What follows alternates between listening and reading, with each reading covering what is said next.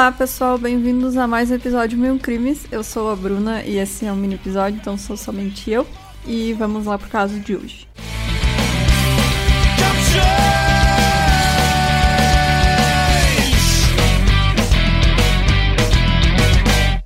O Pedro Rodrigues Filho, mais conhecido como Pedrinho Matador, ele nasceu em Santa Rita do Sapucaí, no sul de Minas Gerais, em 29 de outubro de 1954.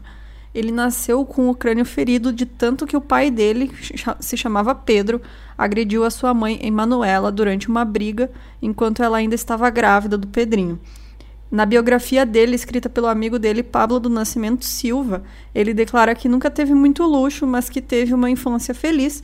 Embora seu pai fosse muito honesto e trabalhador, ele tinha problemas com álcool e sempre que ele bebia, ele se transformava em uma pessoa violenta.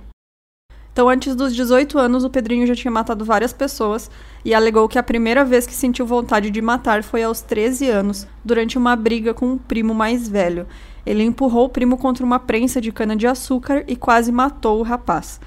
Aos 14 anos, ele matou o vice-prefeito de Alfenas, atirando com a espingarda do avô, pois o pai, que trabalhava como guarda numa escola, foi acusado de roubar comida da cozinha e foi demitido. E o Pedrinho também matou um guarda, que era o suspeito de ser o verdadeiro ladrão. Então ele fugiu para Mogi das Cruzes, em São Paulo, e começou a roubar bocas de fumo e matar traficantes. Foi quando ele conheceu a Botinha e eles foram morar juntos. A Botinha era viúva de um líder do tráfico e o Pedrinho assumiu as responsabilidades dela, chegando a ser obrigado a matar três ex-comparsas por conta de, desse relacionamento. A Botinha foi executada pela polícia e aí o Pedrinho conseguiu fugir, abrindo em pouco tempo seu próprio negócio. Ele então conheceu a Maria Aparecida Olímpia, que engravidou dele, mas acabou perdendo a, a criança. E o Pedrinho encontrou ela morta em casa e acabou matando e torturando diversas pessoas em busca de vingança. Porém, ele não conseguiu descobrir quem eram os responsáveis pelo assassinato dela. Ele disse que ele amava muito ela, né? E por isso que ele tentou fazer essa vingança. Até que um rival foi denunciado pela ex-mulher como mandante do crime. Então o Pedrinho e mais quatro amigos foram até uma festa de casamento, onde estava esse cara que foi. que ele recebeu a dica de quem seria, né? E ele matou sete pessoas. E ele e os amigos, né, mataram sete pessoas e deixaram outras 16 feridas nessa festa de casamento.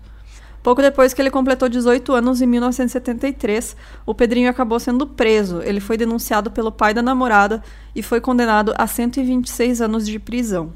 E foi na cadeia que ele aprendeu a ler e escrever, mas também foi lá dentro que ele começou a matar sem remorso. Enquanto estava sendo transferido para o presídio onde cumpria a pena, o Pedrinho matou outro preso que estava com ele. Acredita-se que ele tenha assassinado 48 pessoas na prisão, incluindo o próprio pai, que tinha matado a mãe dele com 21 golpes de facão. Nessa época, o Pedrinho tinha apenas 20 anos.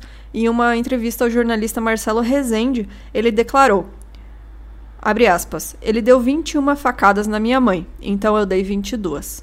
Fecha aspas. O Pedrinho disse só ter matado quem merecia, mas ele afirmou que também matou um detento porque não ia com a cara dele e um outro colega de cela por roncar demais. Então, dá pra ver que ó, os requisitos dele de né, quem merecia não, não faziam muito sentido. No julgamento dele, ele fez pouco caso da acusação e disse que ficou decepcionado por ser acusado de apenas 18 homicídios ele afirmou que já tinha matado mais de 100 pessoas, mas a polícia concluiu que ele inventou a maioria dos crimes. Os psiquiatras Antônio José Elias Andraus e o Norberto Zoner Jr., eles declararam que a maior motivação da vida do Pedrinho era a afirmação violenta do próprio eu e o di diagnosticaram com caráter paranoide e antissocialidade. Em 2013, então, ele poderia ser libertado, já que a nossa lei né, proíbe o cumprimento de mais de 30, 30 anos de pena, mas como ele cometeu muitos crimes dentro da prisão, ao invés disso ele teve a pena aumentada e a permanência na prisão foi prorrogada até 2007, quando ele foi solto no dia 24 de abril.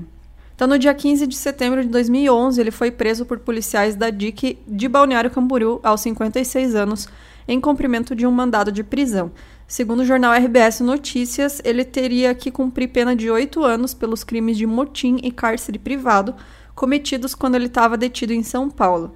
Ele estava em uma chácara no município de Camboriú e no lugar foi encontrado um revólver 38. Mas ele foi solto novamente em 2018 E nessa época, então, ele já tinha se convertido ao cristianismo e dizia que estava arrependido dos crimes, que é o que ele fala até hoje, né? Que ele pede perdão todos os dias. Então, nessa mesma época, ele criou um canal no YouTube com o mesmo amigo que escreveu a sua biografia. Então, o nome do canal é Pedrinho Ex-Matador e Pablo Silva 2P, é, número 2 e o P, onde ele comenta crimes atuais, outros casos. Tem vídeo dele com um passarinho, tem vídeo dele comentando notícia. Assim, eu achei muito interessante o canal dele. Eu sugiro que vocês vão lá dar uma olhada, porque realmente tem de tudo, assim. E tem umas coisas interessantes, como ele comentando como era a cadeia antigamente e esse tipo de coisa. Então, até ele comentando notícias atuais. Então, vocês vão lá dar uma olhada no, no canal dele.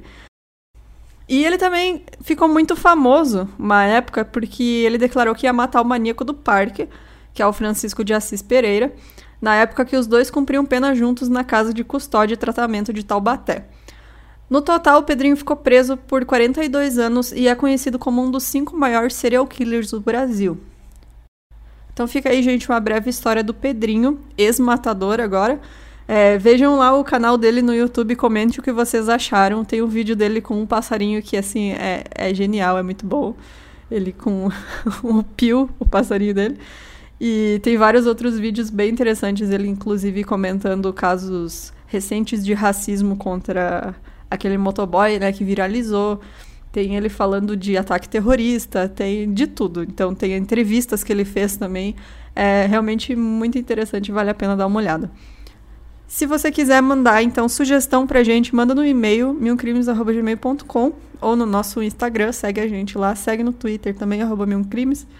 E se você quiser nos apoiar, entra no site milcrimes.com.br, vai ter o botão de apoio e agora com todas as opções lá, que tem o Catarse, tem o PicPay e tem o Padrim, para quem quiser escolher qualquer um dos três. Valeu, gente, até semana que vem.